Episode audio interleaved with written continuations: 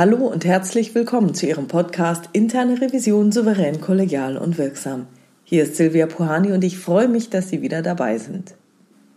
Kennen Sie Tom Brady? Wenn Sie sich für American Football interessieren, bestimmt. Tom Brady ist der beste Footballspieler der Geschichte.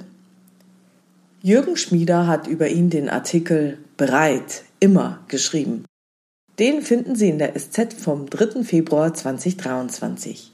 Hier der Artikel in Auszügen. Tom Brady, der beste Footballspieler der Geschichte, hört auf. Diesmal wirklich. Der Ausnahme-Quarterback war nicht einfach nur zur richtigen Zeit am richtigen Ort. Er war fast jederzeit am richtigen Ort.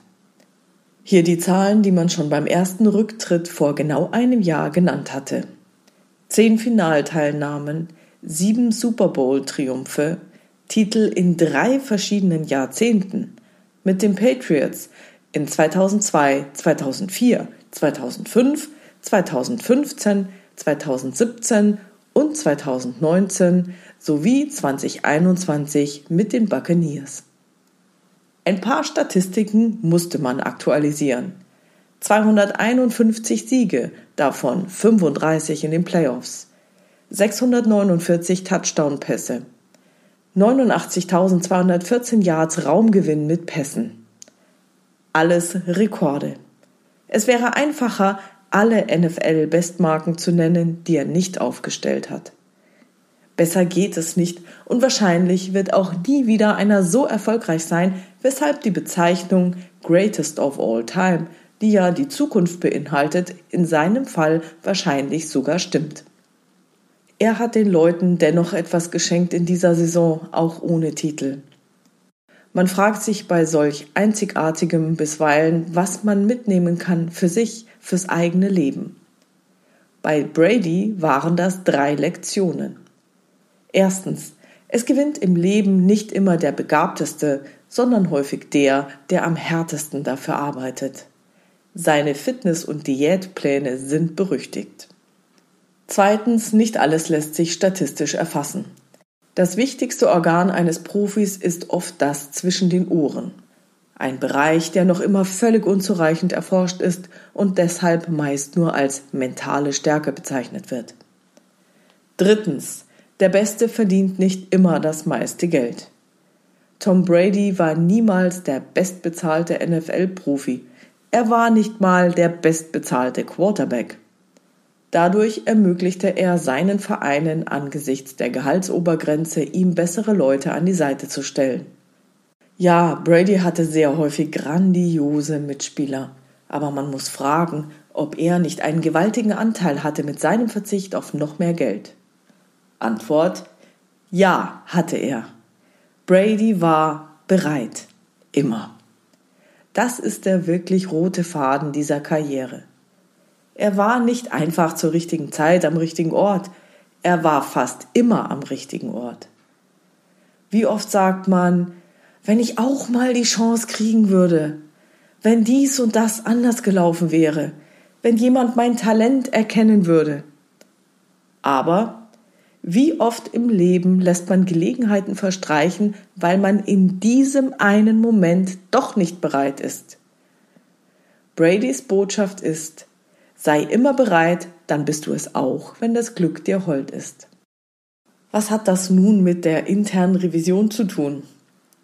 Die Arbeit der internen Revision stellt uns laufend vor neue Herausforderungen. Um mit diesen Herausforderungen gut umgehen zu können, sollten wir an uns arbeiten. Von daher möchte ich die Lehren aus dem Artikel etwas abwandeln. Erfolgreich ist im Leben nicht immer der Begabteste, sondern häufig der, der am effektivsten an sich arbeitet. Wir sollten auf unsere mentale Stärke achten und sie nach Möglichkeit ausbauen. Dann sind wir bereit, mit allem, was uns in den Weg geworfen wird, gut umgehen zu können. Sei immer bereit, dann bist du es auch, wenn das Glück dir hold ist. Tom Brady wusste auch, dass ihn ein maximales Gehalt nicht zum Super Bowl führen würde. Er wusste, dass American Football eine Teamsportart ist. Er wusste, dass er als Werfer nur Pässe werfen konnte. Er brauchte jemanden, der diese Pässe fangen konnte. Kein noch so genialer Pass nützt etwas, wenn er nicht von einem Teamkollegen gefangen werden kann. Und Pässe kann er nur werfen, wenn ihm seine Offense Line die Zeit dazu verschaffen kann. Tom Brady war wichtig, dass er talentierte Teamkollegen bekommt, denn nur deren Talent hilft ihm, sein eigenes Talent zu entfalten.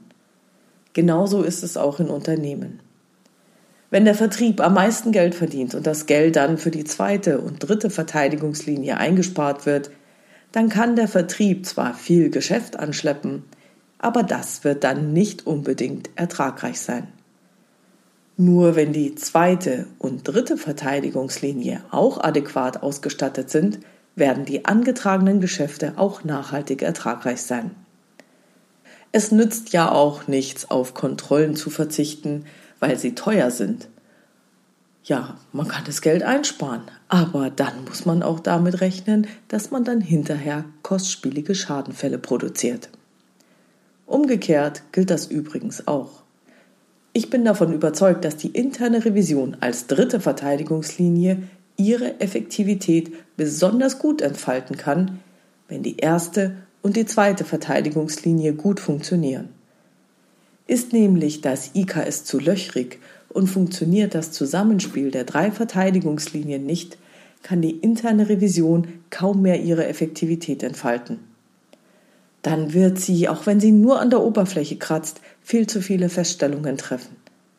Und das kann leicht zu Frust bei den Revisionspartnern führen.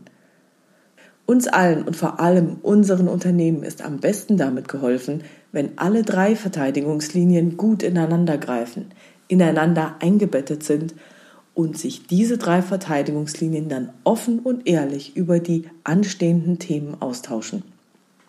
Ja, wir haben drei Verteidigungslinien und gleichzeitig sind wir Bestandteil des gleichen Unternehmens.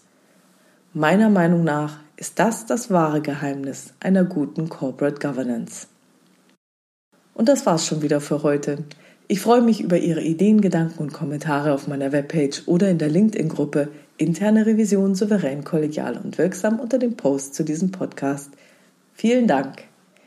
Wenn Sie über neue Episoden, weitere Hintergründe, Termine oder andere Neuigkeiten informiert werden wollen, dann tragen Sie sich bitte für meinen Newsletter auf www.purhani.com ein.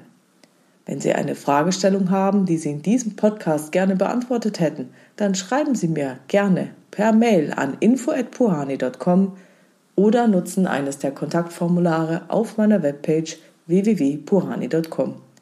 Wie Sie wissen, gibt es dort nicht nur eine offene Variante für Sie, sondern auch eine anonyme. Ja, wenn es Ihnen gefallen hat, dann teilen Sie den Podcast unter Ihren Revisionskollegen, erzählen Sie anderen Revisoren davon und ich möchte nochmal betonen, vielen, vielen Dank für Ihre tollen Rückmeldungen. Ich freue mich immer, wenn ich von Ihnen höre. Also bleiben Sie dran und hören Sie gerne wieder rein in Ihren Podcast Interne Revision souverän, kollegial und wirksam. Mein Name ist Silvia Puhani und ich wünsche Ihnen erfolgreiche Prüfungsprozesse.